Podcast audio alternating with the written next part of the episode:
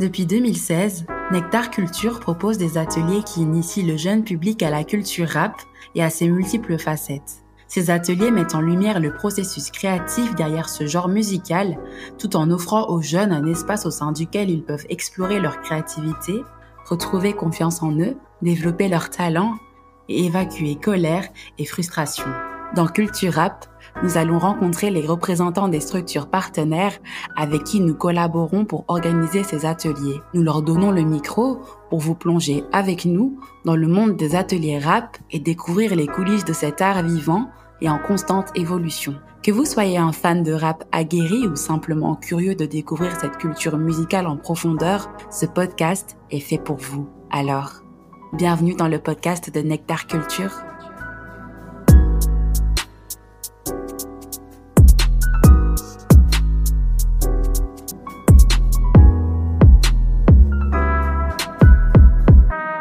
Officiellement inaugurée le 17 décembre 1979, la prison de Lantin est un établissement pénitentiaire situé dans la province de Liège. Dans cet épisode, nous allons à la rencontre de la direction de la prison pour vous présenter les ateliers rap organisés dans un contexte différent d'ordinaire. Bienvenue dans Culture Rap.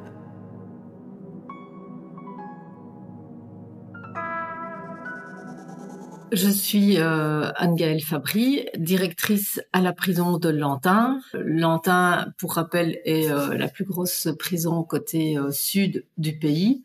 Et donc nous avons trois grands secteurs de détention, il y a même un quatrième. Moi je travaille au sein donc de la maison de peine là où il y a tous les condamnés et au niveau du quartier femmes. Je suis aussi en charge en fait de tout ce qui concerne l'organisation, la planification et la coordination des cours, des formations et de toutes les activités socioculturelles. Il y a toutes les catégories légales de détenus, donc il y a des prévenus, des condamnés, des internés, des hommes, des femmes pour tout type de faits. Donc, euh, on peut retrouver euh, des, personnes qui sont condamnées pour un vol simple, du grand banditisme, comme des faits de délinquance sexuelle, de terrorisme, euh, des meurtres. Il y, a, il y, a, vraiment tout type de, de profil. Comme je l'ai indiqué, je suis en charge depuis de nombreuses années de toute la matière socioculturelle, activité socioculturelle au sens très large. C'est une matière qui me motive beaucoup, à l'égard de laquelle j'ai toujours beaucoup d'idées. Je trouve que c'est très important de faire des ponts entre le milieu carcéral et la société civile et l'organisation de ce genre d'activité.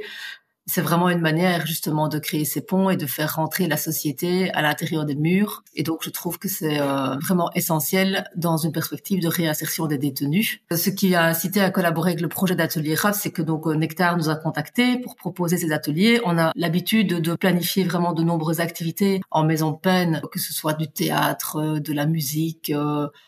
Euh, activités aussi, parfois des groupes de réflexion euh, sur le bien-être, le mieux-être, euh, la santé physique. Enfin voilà, il y a vraiment de nombreuses activités qui sont organisées. Et ce projet d'atelier rap était une des propositions qui nous a été faite il y a déjà maintenant quelques années. Et l'écriture de chansons rap, je trouve, répondait vraiment bien à un intérêt de la part des détenus, parce que c'est vrai qu'il faut dire qu'il y a certaines activités qu'on propose et parfois qui n'ont pas de succès, qui rencontrent pas les attentes des détenus. Par contre, cet atelier rap rencontre chaque fois un certain succès, parce que je pense que ça répond à un réel intérêt la musique rap est quand même une musique qui quand même souvent et fréquemment écoutée par les détenus d'une part, et le fait de pouvoir écrire d'abord la chanson et puis euh, la produire musicalement et participer vraiment à tout le processus de l'écriture jusqu'à la finalisation du produit, pour eux c'est vraiment extrêmement motivant. Euh, ce sont des activités aussi qui sont occupationnelles, mais pas que, parce que je pense que ça prend vraiment sens pour certaines euh, personnes, euh, que c'est un moyen, c'est un exutoire aussi d'expression de leur souffrance, de leur colère, de leur tristesse, euh, quelle que soit un peu l'activité qui est proposée. Finalement, ce sont aussi des moyens d'expression de la situation qu'ils vivent en détention. Et ça, c'est évidemment important aussi de viser cet objectif qui est permettre aux détenus d'avoir des moyens d'expression autres, évidemment, que la violence verbale ou physique que l'on combat au quotidien.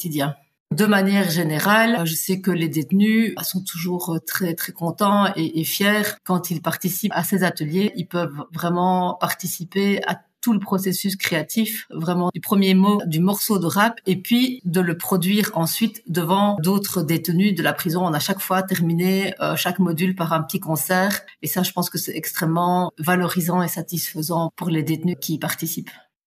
Chaque fois qu'on organise une activité, c'est un défi parce que ça a toujours des incidences sur la sécurité par les mouvements que cela comporte. Parce qu'une activité comme ça, elle se passe très bien et ça apporte vraiment beaucoup de bienfaits, mais pour autant aussi que ça se fasse dans un cadre qui est bien structuré et dont les règles sont vraiment bien respectées.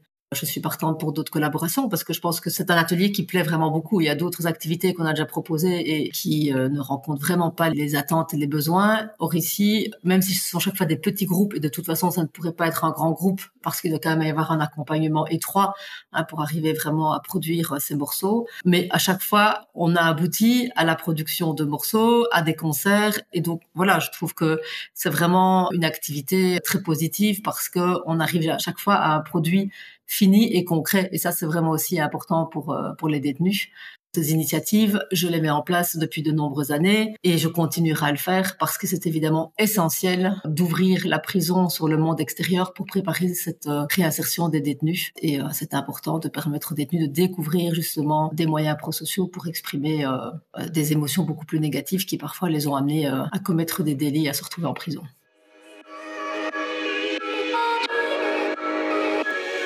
Tout commence par un coup facile, un rêve qui se transforme en argile. Je te jure, l'addition vaut pas la peine. Ils ont scellé mon futur et l'ont jeté en quarantaine. Tout commence par un coup facile, un rêve qui se transforme en argile.